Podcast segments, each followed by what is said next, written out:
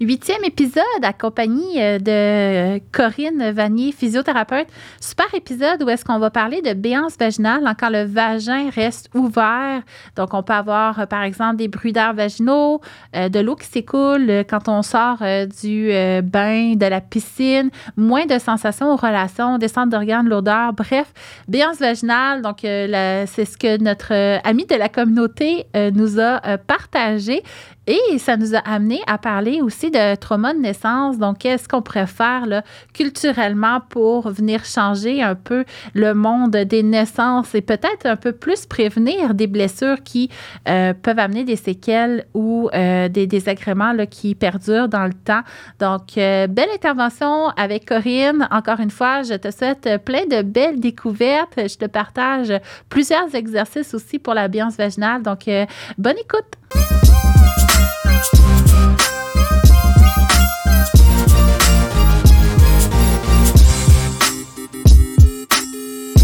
Épisode 8, Corinne. Oui. Super contente d'être en compagnie, encore une fois, euh, de mm-hmm. Corinne Vanier, physiothérapeute. On s'est mis dans notre local. Si vous avez suivi euh, les autres épisodes, on est en alerte de tornade et vraiment, là, le tonnerre gronde, c'est l'enfer. Il fait noir comme si c'était la nuit, puis on est en plein jour.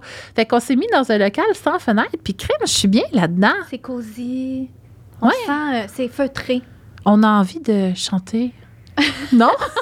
je vais te laisser faire. Pas à ce point-là. Pourtant, hein, plus qu'on a un bon Pyrénées, plus qu'on chante bien. Effectivement. Puis on peut vraiment comme faire circuler l'énergie aussi. Ça a l'air en chantant. Puis, bon, tu vois, euh, Pyrénées, chant.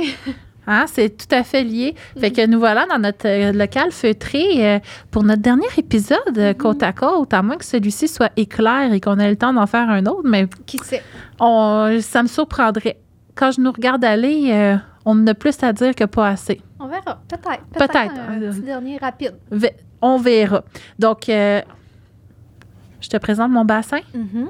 Es-tu prête à choisir le sujet de l'épisode? On dirait que c'est choisi lui-même. Eh bien, notre bassin a expulsé. Il a accouché du sujet du jour. C'est celle-là qu'on prend, pas le choix. La déesse du Pyrénées nous a guidés voilà. Je suis devenue bonne en plus. J'ai le consentement, Corinne. Super. Étape légale. Check. Crochet. C'est important. Madame S. Elle a oublié de mettre un nom de scène rigolo. fait qu'on va l'appeler S. Oh! On n'aura pas eu de joie hein, ensemble? Oh non. Ben, t'en as-tu des joyeuses des fois? Euh, je sais qu'il y en a. J'en ai entre-regardé. Puis euh, je sais qu'il y a des. des, euh, des, qui, qui donnent du courage, qui donnent de l'espoir. Euh, tu sais, vraiment comme c'est positif. Bien, je dis positif. C'est tout. que les femmes avaient besoin de, de notre support moral. Mais en même temps, tu es bonne là-dedans. Parce que tu le vois, toi, chez tes clientes, qu'il y a juste du périnée, ça suffit pas. là. Il faut mhm. aller comme une coche de plus. Mhm. Fait que je pense que c'est pour ça que c'est sorti du vagin de notre maquette. une autre histoire d'exaspération je suis pas capable de dire exaspération. Euh, je me mélange des S et des X. Puis déception. OK. On va voir. Depuis que j'ai eu mes deux enfants, j'ai vraiment de la difficulté avec ma région pelvienne. Après plusieurs mois de physio et même une opération du périnée, mon vagin est toujours béant. Oh! Béance vaginale. J'adore les béances vaginales. Mm-hmm. Donc, on continue. Même si je poursuis mes exercices à la maison, je me sens complètement découragée face à une amélioration. Ceci dit, cette béance nuit à ma sexualité. Oh mon Dieu, je sais. Mm. Et j'ai beaucoup de craintes face à mon avenir. C'est fou ah. comment que les symptômes pelviens, là, ça joue sur la qualité de vie. Mais je pense que aussi, il y a comme la notion de notre identité de femme qui passe par notre ben, notre sexualité, notre périnée, notre. Tu sais, si, tu. Mettons un homme, là, qui aurait des problèmes de pénis, tu sais, on, peut s'imaginer à quel point ça les affecte, là, dans leur sentiment de masculinité, là. Ben, c'est pareil pour nous autres. C'est pareil pour nous. Ça n'a juste pas été euh, véhiculé dans notre société que notre sexualité est importante. Puis effectivement, c'est vraiment frustrant. Puis moi, la béance vaginale, euh, ça m'avait toujours beaucoup intéressée j'étais attirée par ça, bien avant d'en avoir une. Euh, puis effectivement, tu sais, virtuellement, j'ai tellement de clients. J'ai quand même fait des liens là, entre celles qui avaient des béances récalcitrantes. Qu'est-ce qu'est-ce qu'il y avait en commun. Mhm. Là, ce que, ce que j'ai à transmettre, là, c'est pas soutenu par la littérature, c'est vraiment mes observations cliniques. Mais j'en ai eu une, moi, une béance. Ouais. Après, quel bébé? Le 4. Ouais, mais c'était pas parti pour j'en aille une. Parce que moi, ma réaction à un accouchement, c'est de, au contraire, me refermer, euh, Ouais. plutôt faire même un vaginisme, Ouais. c'est problématique, là. euh, fait que c'est ce que je traite mes trois premières fois. Mais ma quatrième fois, après la naissance de mon enfant, à vrai dire, pourquoi j'ai été provoquée, c'était dans le temps de la COVID, hein, moi, euh, ce bébé-là.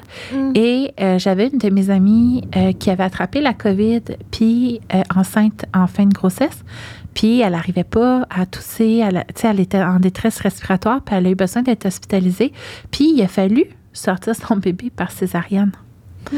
Puis elle n'a pas pu voir son bébé tant qu'elle avait la COVID. Fait que, tu sais, Ouais, c'est intense, hein? le traumatisme, là, est absolu. Ouais. Euh, Ouais.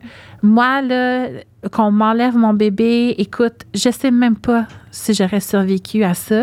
Ouais. Fait que euh, un matin, un mardi matin, le 29 mars 2022, c'est un mardi, sachez, euh, je me suis levée, puis il y avait une grande vague de COVID dans mon entourage et Mérédith, ma, elle a 7 ans à l'époque, a fait de la fièvre. Euh, puis là, je me suis dit, Asti, c'est la COVID. Puis moi, je le savais. J'étais déconditionnée. J'avais plus de force. J'étais en important surpoids. Je me sentais pas Tu voulais pas capable. une pneumonie, là.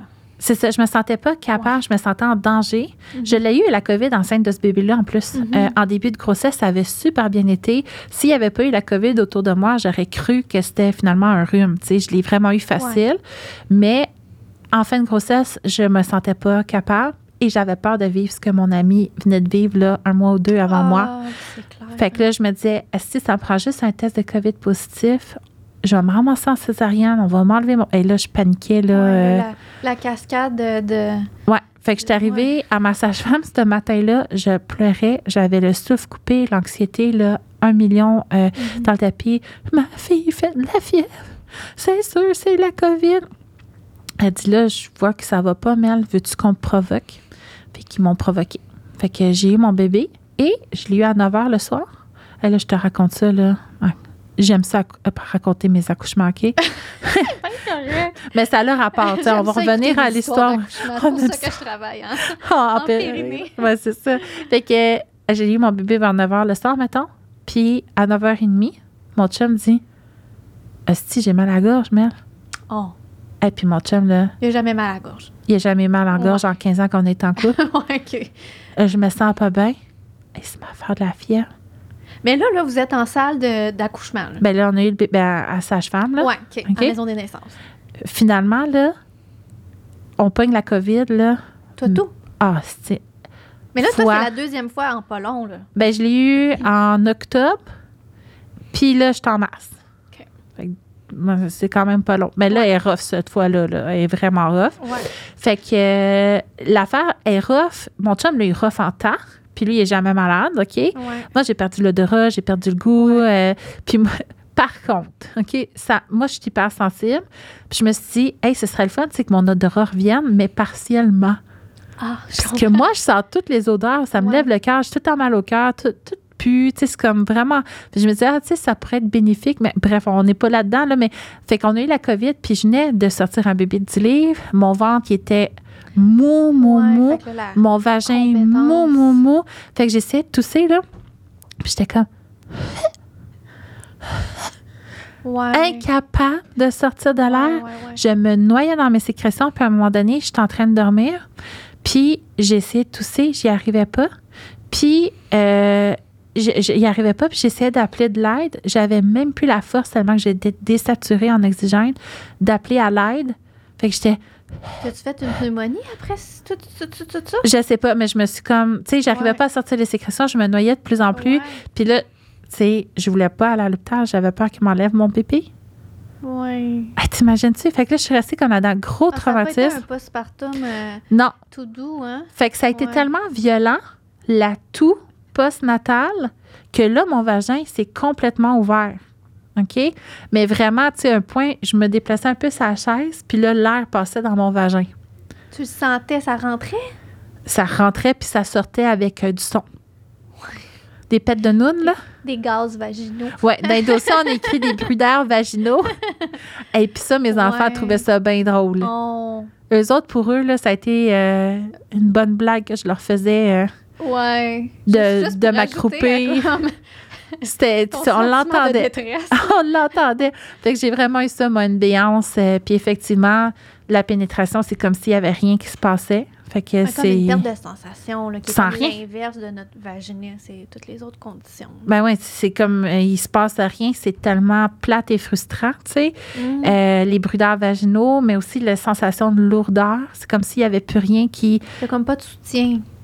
Pas de soutien. Fait que, tu sais, plus la journée avançait, plus j'avais des descentes d'organes, plus ça. Ouais. Euh, plus c'était lourd, j'avais mal au dos, bref, le bordel était pogné, c'était tout, euh, c'était tout pogné là-dedans, là. euh, ouais, fait que Béance, c'est devenu comme quelque chose qui me passionne quand même, moi, là. Parce que tu l'as vécu, puis tu sais comment tu t'en es sorti. Fait que. C'est ça, Ouais. fait que euh, c'est là que j'ai développé les souffles pelviens, tu sais, t'auras aucun article qui va en parler. Ouais.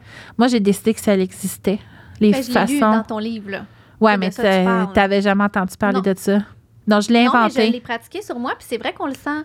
On le sent bien. On le fait-tu? Faut que tu me guides, là. Je les connais pas toutes par cœur. On fait ça, OK? OK. Encore une fois, je le répète, vous lirez pas d'article là-dessus. J'ai décidé que ça existait. Puis, on va le vivre ensemble. Oui. Ouais. Vivons-le. Vivons-le. Fait que, ben, on va s'asseoir droite, hein? Décroiser nos jambes. Ouais, sentir notre vulve sur la chaise. Fait que sentez vos vulves sur la chaise. Fait que là, on va inspirer. Et en soufflant l'air doucement, on va venir retenir gaz et urine en douceur, hein, parce qu'on veut pas que les fesses contractent, les cuisses On contractent. va faire Fait- ça. Non, c'est ça, on veut pas se lever de la chaise. Là, vous voyez, je suis contractée, mon souffle n'a aucunement changé. Mhm. Fait que tu te rends, tu sais, une petite contraction. Fait que c'est comme si notre vulve voulait décoller. Mais elle décolle pas vraiment, on Ouais. C'est interne. On Fait- le sent à l'intérieur. C'est ça. C'est un petit ascenseur qui monte. Là, ça, c'est pour moi, c'est le souffle 1. Mhm. Deuxième souffle, là, on va se rajouter un peu d'anus là-dedans. Tu sais, on se fait un petit clin d'œil d'anus, là.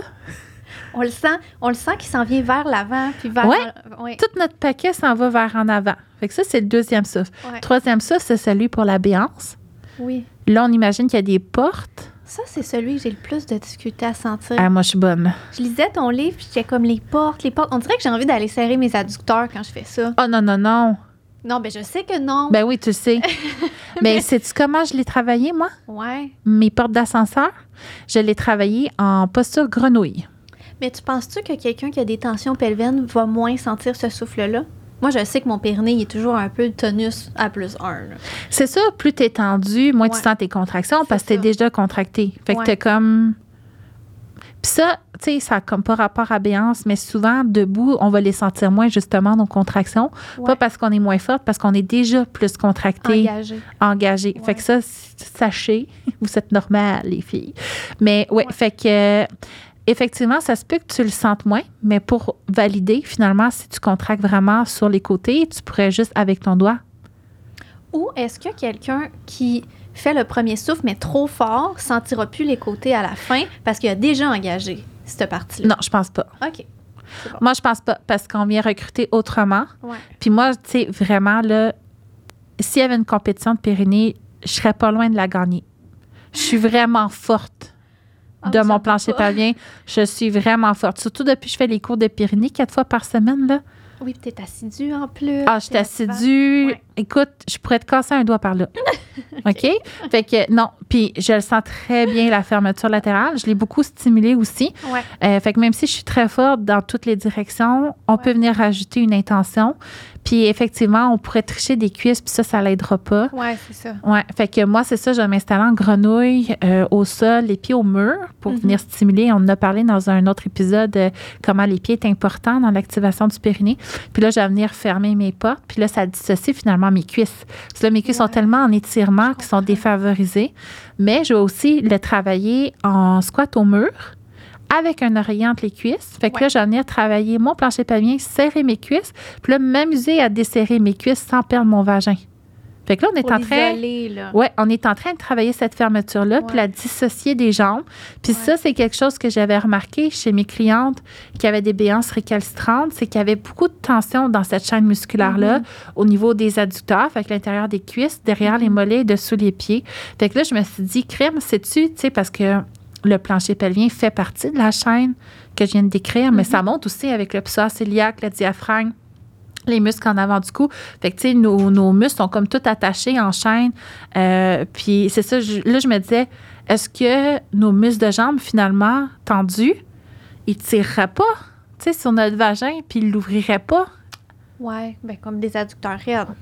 Des adducteurs, les mollets Mhm. et les fascias plantaires. Fait que là, je me suis dit, OK, tu sais, on va comme venir masser ça, Oui. voir. Puis effectivement, ça l'a eu... Ça donne du lousse en haut puis que ça referme mieux, finalement. Oui, là. ça l'a aidé Ouais. à venir fermer. Fait que, tu C'est sais, tellement intéressant.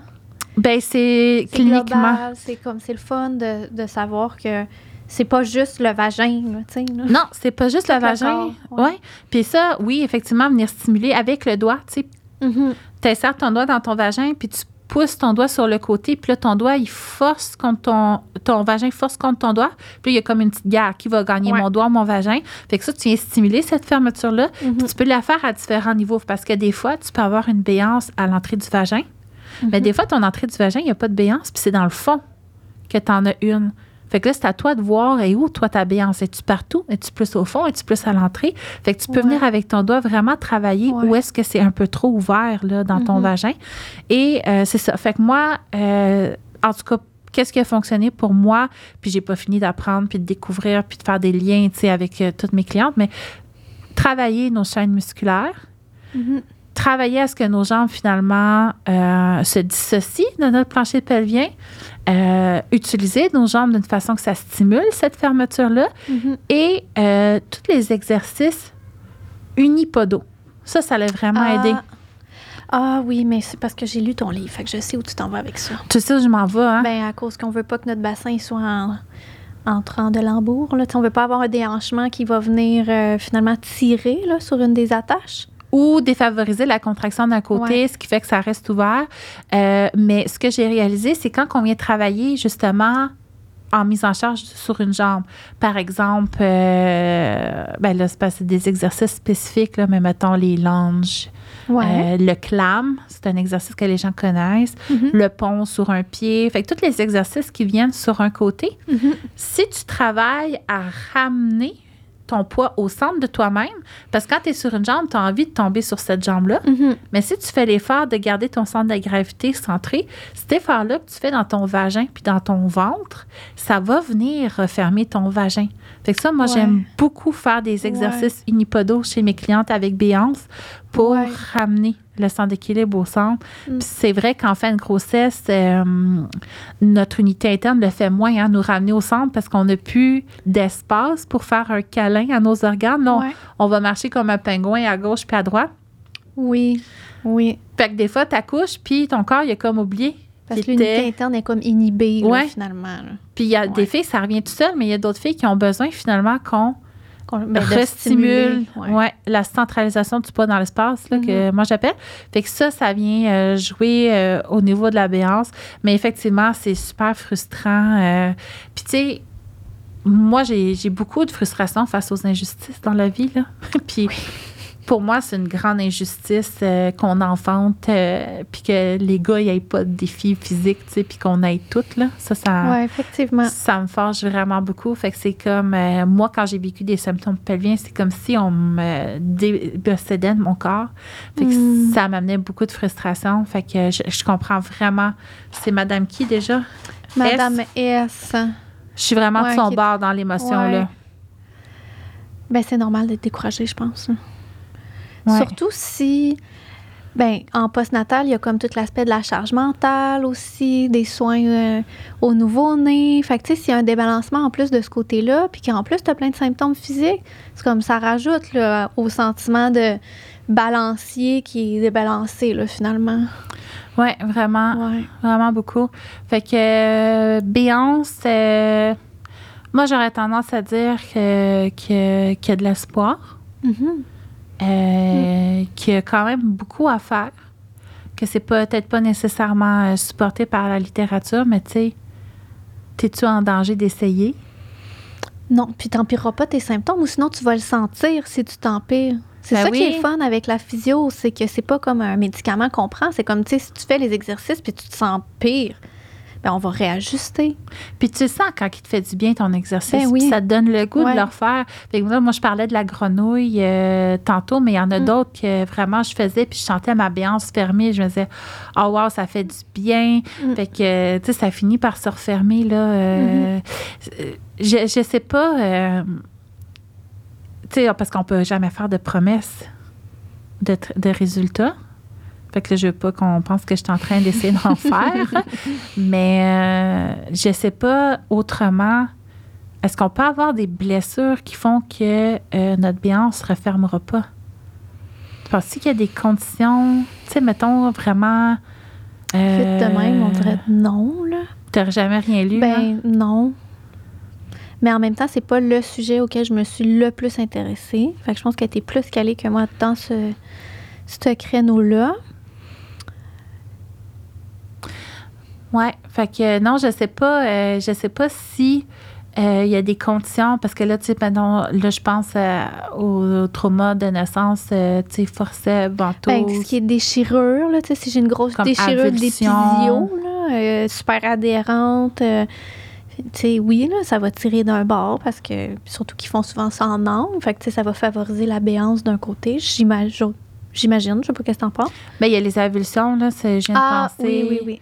Ça, les avulsions, c'est quand notre musculature, finalement, se désinsère là, de notre Ouais. pubis. euh, ça, ça peut créer une forme de béance aussi. Euh, Puis le hum. renforcement est comme moins efficace? Alors, Puis ça, c'est. Oui. Puis ça, c'est plate parce que euh, je, la- je l'ai lu, la statistique. euh, combien de femmes vont avoir des avulsions c'est quand musculaires? même beaucoup, hein? Oui, c'est vraiment euh, très, très commun. Mhm. Encore une fois, je pense que de euh, revisiter un peu notre culture des naissances, euh, aussi notre préparation mentale, oui, notre consentement éclairé Mhm. et soutenir notre corps. Puis ça, je le vois beaucoup. Moi, je suis beaucoup de douleur parce que je suis vraiment euh, très active euh, dans changeant le monde des naissances, euh, rendons ça plus doux pour nos périnées, mais pour nos expériences en tant que femmes aussi. Euh, Il y, en, il y en a des doulas, tu sais, je pense que je les frustre beaucoup quand je parle de préparation à la naissance. Je pense que ça dépend de la vision de- des. Oui, je comprends qu'est-ce que tu veux dire parce que je pense qu'il y a un gros courant de ben le corps de la femme a tout ce qu'il a besoin pour être et donner naissance. C'est, beau, c'est pas un trauma. Fait que je comprends un peu leur mindset puis d'où la croyance vient, mais comme dans notre nature de physio, on, voit c'est quoi l'effort que ça demande, l'étirement musculaire que ça demande. Fait que pour nous, c'est juste naturel de dire ben on va se préparer physiquement. C'est comme aller courir un marathon. On tirera pas de, de 0 à 100 euh, tu sais. Ben, c'est comme, moi, c'était de la gymnastique, mon sport, tu sais, j'aurais jamais fait la split en Non, compé, là. Je ça. l'avais fait longtemps avant, ça. tu sais. Fait que quand on y pense juste physiologiquement, les, un muscle commence à s'étirer, ça fait juste du sens pour nous de dire ben on va préparer le corps à la naissance. Parce que c'est Ouais. vrai, quand l'environnement est favorisé euh, au niveau hormonal, ça vient jouer beaucoup. Par contre, je pense pas que c'est tout parce que euh, on connaît pas le vécu de la personne devant nous. Mm. Euh, fait que si par exemple elle a eu une blessure au coccyx, euh, sa musculature comment va réagir Mm-hmm. Puis je pense que ce que les doulas euh, sont pas contentes, tu sais quand je parle de préparation à la naissance, euh, puis c'est toujours touché là parce que c'est- une façon de parler euh, qui peut être mal perçue, mais je pense qu'ils se disent c'est est-ce que j'enlève de la confiance? Tu sais dans le fond on veut que les Ouais. femmes aient confiance en leur capacité, puis on est plus comme faut redonner ce pouvoir-là Ouais. aux femmes. Est-ce qu'on en enlève en disant faut que tu prépares ton corps, il est pas prêt? Parce qu'il y a un côté Ouais. que ton corps il sait. Puis au contraire, Ouais. on t'a tellement dit que tu savais pas, faut qu'on te ramène à savoir. Mais je pense qu'il y a une grosse sagesse qui s'est pas transmise de femme en femme, qui s'est perdue dans le temps. Puis je suis certaine, moi, que fut une époque, on enseignait aux femmes à détendre leur musculature. Je suis certaine qu'il y avait des soins, euh, le Mhm. postnatal. Je suis certaine qu'ils savaient Ouais. un peu notre métier de physio finalement, puis se le transmettaient euh, de mère en fille. Pour que ça se passe bien, pour que ça soit doux. Puis Ouverture de bassin, comment se positionner. moi, je dis tout, ce que je, pense par rapport à ça, c'est que le fait de faire les exercices de préparation, entre guillemets, on pourrait trouver un autre mot qui est plus empower- empowering, si on veut. Ben, j'y ai pensé. Ouais. Moi, maintenant, je vais dire programme de grossesse. Ouais.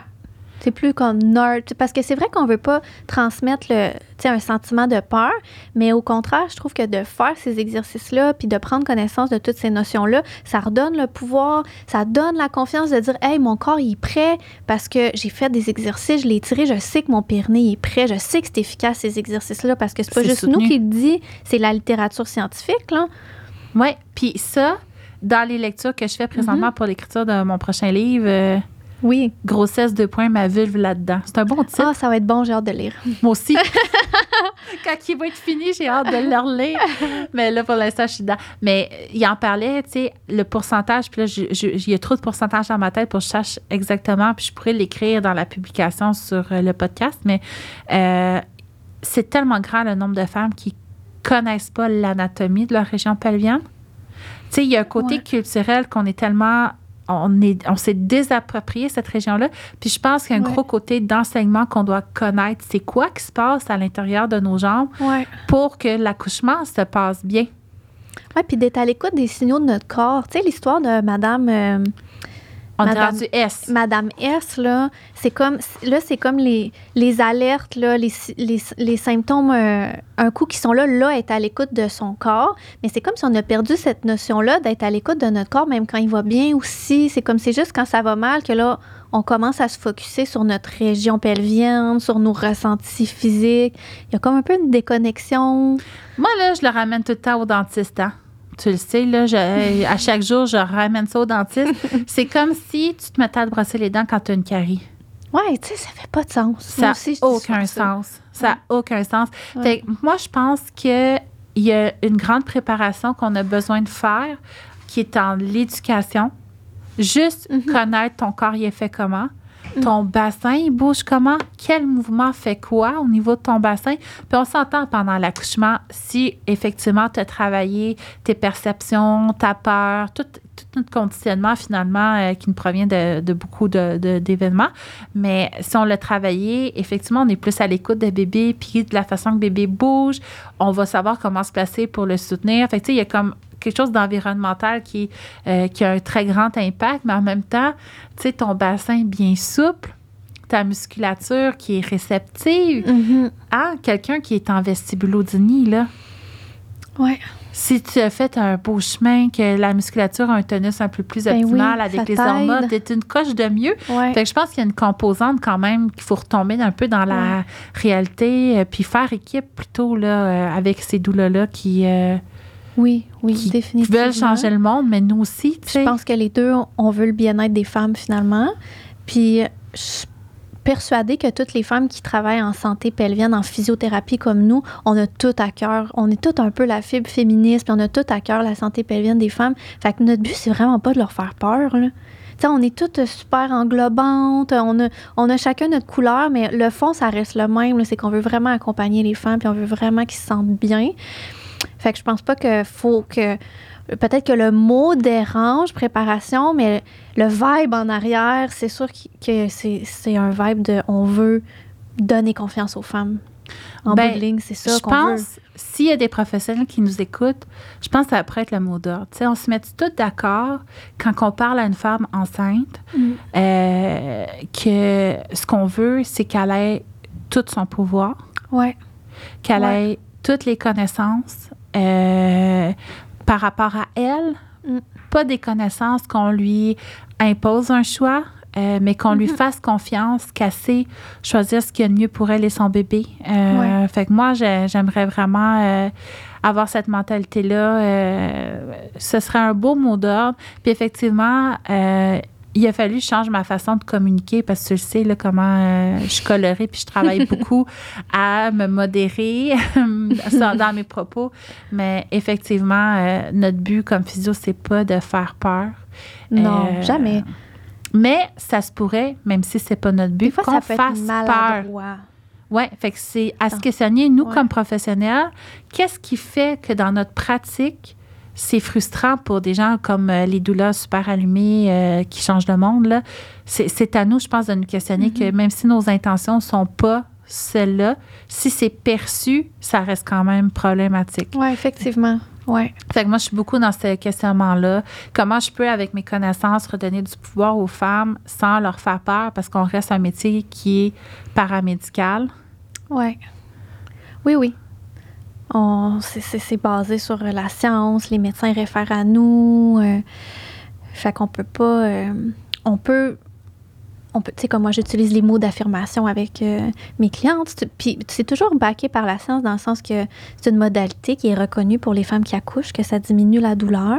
Mais c'est pas que, tu sais, le, le, le de ce qu'on fait, c'est pas que des modalités alternatives. Tu sais, il y a quand même, comme tu dis, un cœur de qui, qui, qui repose sur la médecine puis la science. Puis je pense que c'est de s'allier avec les doulas puis de faire des, des exercices de collaboration pour qu'on se comprenne mieux puis de travailler ensemble. Oui, puis ça, c'est reconnu scientifiquement aussi que la présence d'une doula euh, Mhm. diminue grandement euh, les risques de césarienne, la prise Ouais. de péridurale. Donc, il y a vraiment un impact là, euh, Mhm. très positif sur le déroulement d'une naissance. Mm. Mais je pense quand même qu'il y a une portion, tu sais, les symptômes pelviens nuisent à la qualité de vie. Les symptômes pelviens, oui, certains vont arriver avec la grossesse. Il y en a qu'on qu'on développe très jeune aussi avec des traumas ou de la constipation. On en parlait dans d'autres Mhm. épisodes. Il y en a d'autres qui vont arriver avec l'âge, donc l'effet de l'âge, l'effet de nos changements hormonaux aussi. Donc, on a une vie pelvienne, puis on ne connaît pas notre région pelvienne. Moi, je Mm. pense que la grossesse, c'est un bon moment, puis justement, de développer ces connaissances-là sur la mécanique euh, de l'accouchement, je pense que ça peut contribuer à éviter euh, possiblement des blessures qui créent des béances qui sont peut-être irréversibles finalement. Ouais. Ouais, il y a comme un gros travail d'éducation, mais c'est de voir comment euh, comment pas rendre ça épeurant finalement pour les femmes. là. Ouais, puis qu'on ça, veut qu'ils sachent, mais on veut pas qu'ils. On veut pas qu'ils arrivent. Sais, il y en a plein qui n'ont pas accès à la maison des naissances. Moi, dans ma région, euh, ils refusent là, presque sy- systématiquement. Il y, a, il y a trop de demandes. Fait que les femmes ben, vont aller accoucher à l'hôpital. Mais je veux pas non plus qu'ils se présentent à l'hôpital puis qu'ils soient déjà en mode euh, fight or flight là, dans leur système sympathique parce qu'ils sont à l'hôpital puis qu'on leur a donc dit que ça n'avait pas d'allure. Tu sais, c'est comme de. On veut dire les choses telles qu'elles sont, on veut dire la vérité. On veut pas cacher des affaires, mais on veut pas faire peur. Fait que, tu sais, c'est un- Je pense qu'on est comme en exploration de trouver c'est quoi la bonne formule, puis qu'on a, y a pas vraiment de réponse. euh, Non, c'est notre ça, devoir de le développer, euh, cette Mhm. façon de communiquer-là qui va nous enlever finalement de cette culture de peur-là. Ouais. Euh, par contre, tu sais, au niveau des euh, méthodes d'accouchement, puis quand tu vas lire euh, l'INSPQ, par exemple, l'Institut national de santé publique du Québec, Mhm.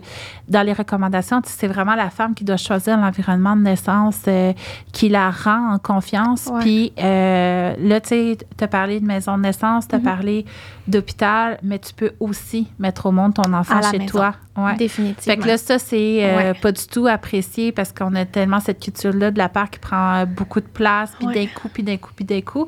Euh, mais par exemple, moi, tu sais, euh, là, je vais y aller avec comment je suis dans ma personnalité anxieuse. Moi, mon anxiété vient quand je perds le contrôle. ouais, ce qui est comme la définition de l'anxiété, un peu. Mais il y a d'autres personnes qui vont avoir de l'anxiété quand ils sont au contrôle, qui vont charge, préférer ouais. se sentir pris en charge. Ouais, ouais, je comprends. Ouais. que moi, plus je me sens pris en charge, plus je suis en train de paniquer. Ouais, ouais. Fait que, tu sais, moi, un environnement sain pour mettre au monde mon enfant, c'est où je domine le bateau. Je suis le, le, capitaine. le- la capitaine de mon bateau. Oui. Fait que, tu sais, moi, dans cet esprit-là, mon choix de naissance, c'est mon nid familial. Oui. Oui. Pour moi, c'est ça. Puis là, c'est vraiment vu euh, ben d'un coup, ben d'un coup, ben d'un coup. Mais moi, mon cerveau comprend pas ça. Puis il y en a que c'est ben d'un coup, ben Ouais. d'un coup, puis au cas où que. Moi, mon cerveau, c'est ben non. Tu sais, d'être tout le temps dans les ben d'un coup, ben d'un coup, c'est là que ma peur Mhm. arrive. Ouais. Fait que moi, j'aime mieux faire avec quand ce sera là, tu sais. Mais la littérature est parlante, là, quand même. Là. Tu sais, là, les accouchements à la maison, il n'y a pas de risque de plus, là. Oui, puis. mais ça, euh, quand tu dis ça, euh, c'est donc bien choquant, mais c'est comme c'est pas toi puis moi qui l'a inventé, là. C'est des études scientifiques, là. effectivement. Fait que... Mais oui, ça reste tabou, puis ça reste euh, controversé, là, je pense, comme choix de naissance. Puis t'es pas Euh. supporté par ton entourage. Moi, j'en parlais pas que je prévoyais mettre au monde mon enfant à la maison parce Tout le monde a son que grain de sel à mettre. Hein? tout le monde a sa peur, puis ils veulent valider leur peur en la transmettant. Puis moi, j'étais pas réceptive à ça. Fait qu'on a notre devoir aussi de se protéger. Mhm. Euh, fait que effectivement, mais ça, tu sais, pour celles qui sont intéressées, il y a vraiment des réseaux d'entraide là à ce niveau-là qui sont super Mhm. intéressants.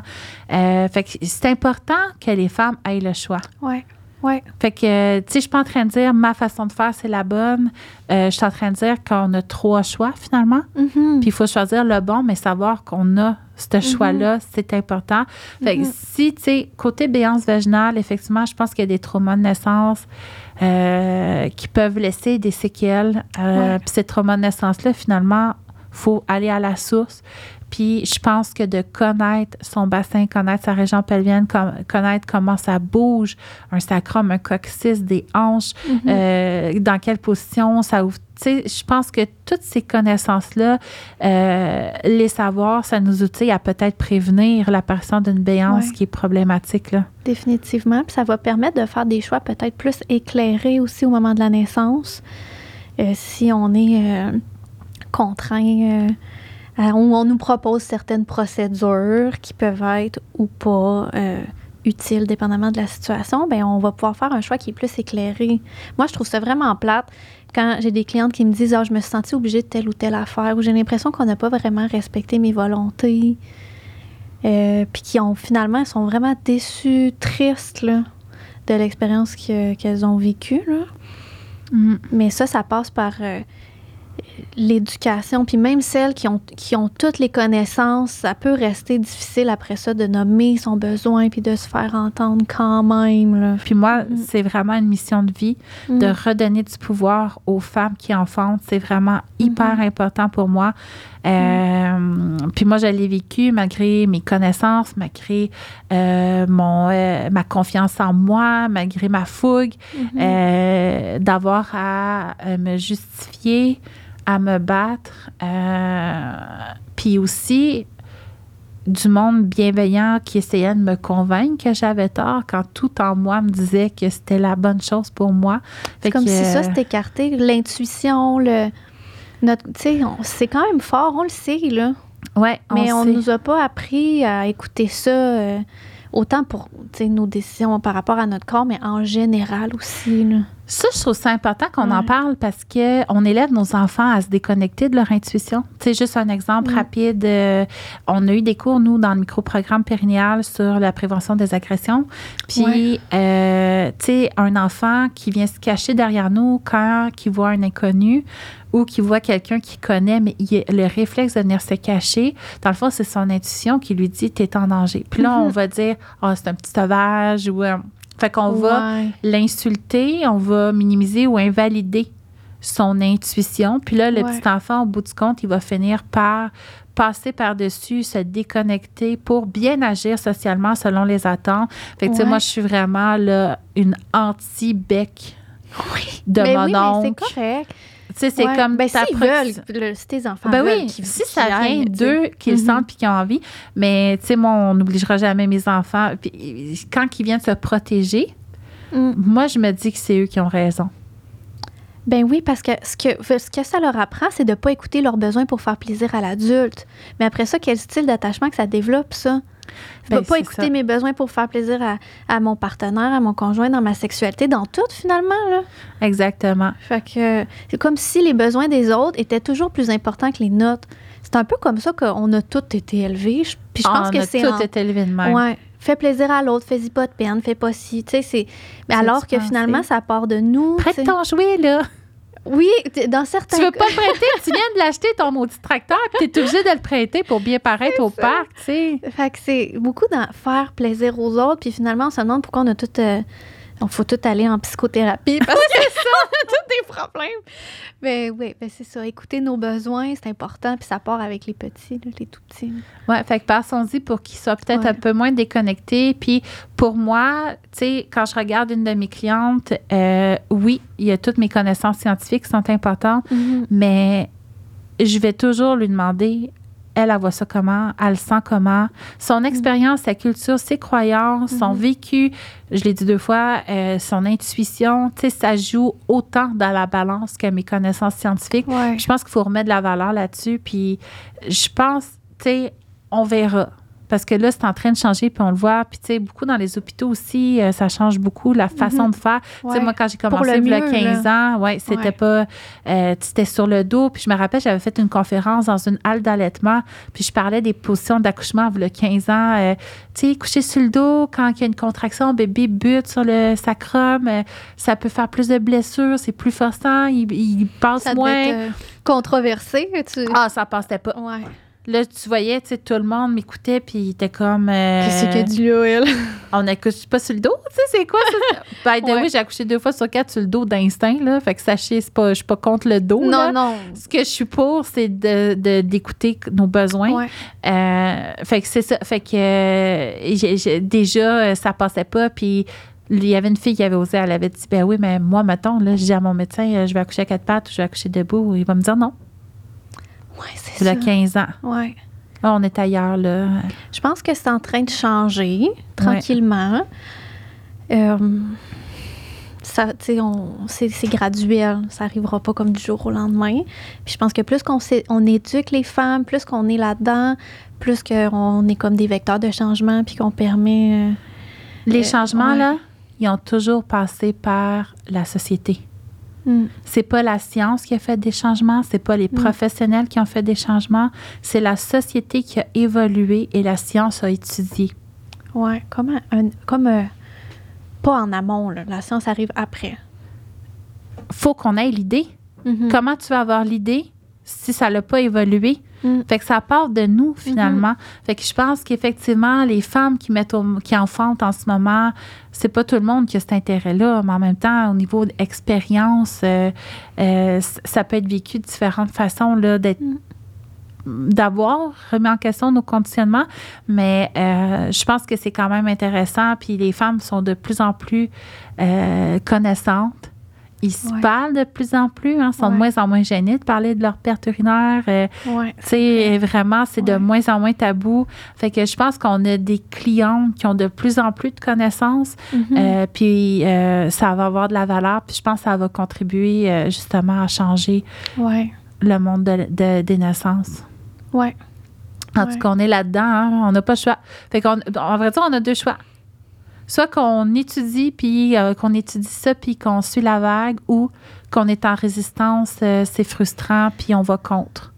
Mais c'est comme on n'a pas le choix un peu d'aller contre le courant parce que il y en a de la science. Il y en a plein de sciences qui existent qui démontrent que les pratiques actuelles liées aux naissances sont pas valides.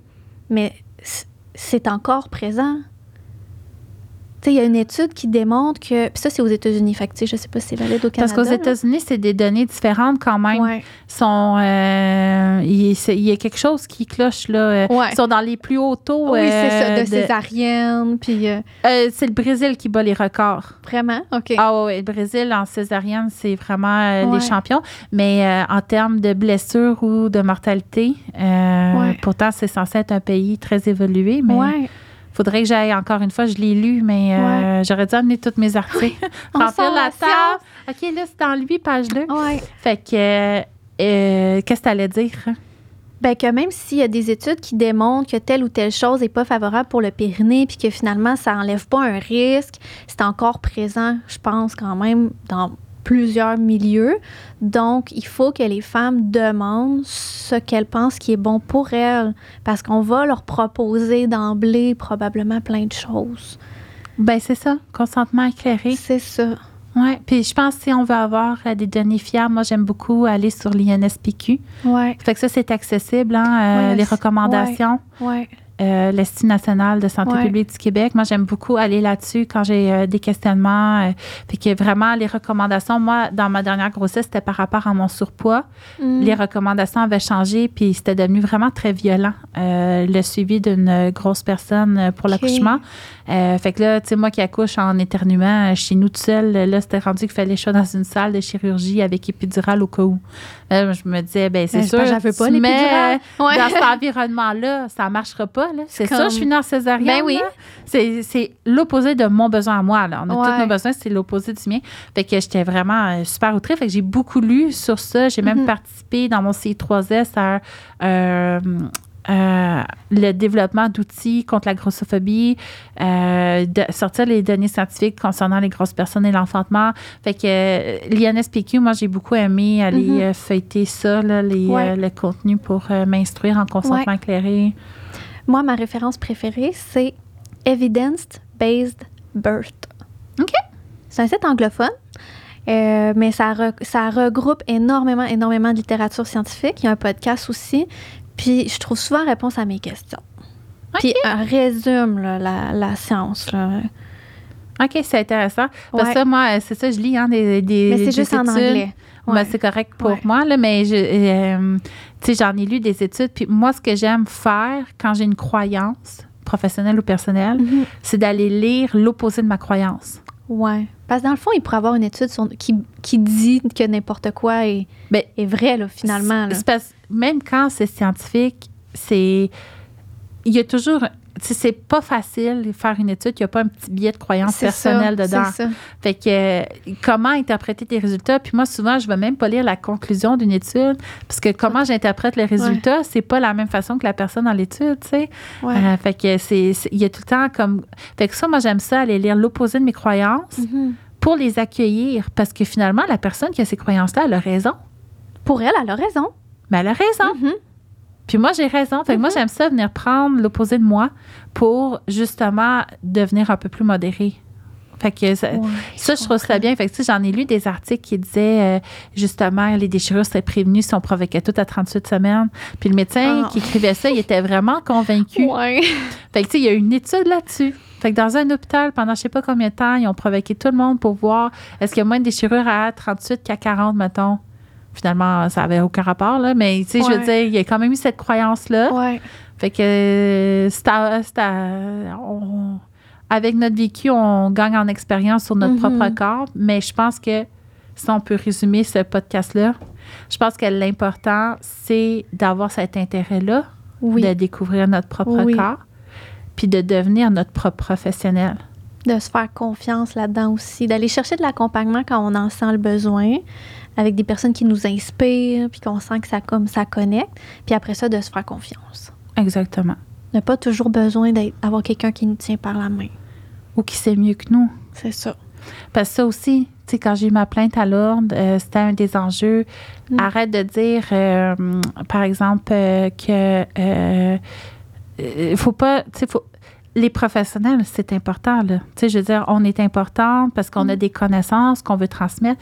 Mais je pense que ce que j'essaie de dire, là, peut-être des fois, je suis un peu maladroite, c'est développer donc cette envie-là de découvrir votre corps. Tu sais, c'est plus ça, je pense, mon message que on n'aura plus besoin euh, de personne. Parce que moi, j'ai besoin tout le temps de quelqu'un. euh, tu sais, quand j'ai mal à quelque part, je vais voir ma physio euh, ou mon Oui. ostéo ou ma Ou masso. temporairement pour cet Ouais. épisode-là. Ouais. Selon le besoin. Parce que là, j'y arrivais pas seule. Puis je Ouais. reconnais le besoin d'aller voir ma pro. Ouais. Mais il y a beaucoup de choses que je fais par moi-même. Puis je pense que Mhm. c'est cette partie-là qu'il faut qu'on développe. euh, Ah oui. comment prendre soin euh, de sa région pelvienne. Ça a un effet sur notre corps et notre qualité de vie. euh. Tellement. Ouais. Ouais. Hey, on va-tu souper? D'accord. Je pense qu'on est rendu là. On est rendu là. Fait qu'on finit ça de même. Bon souper, gang. Bye.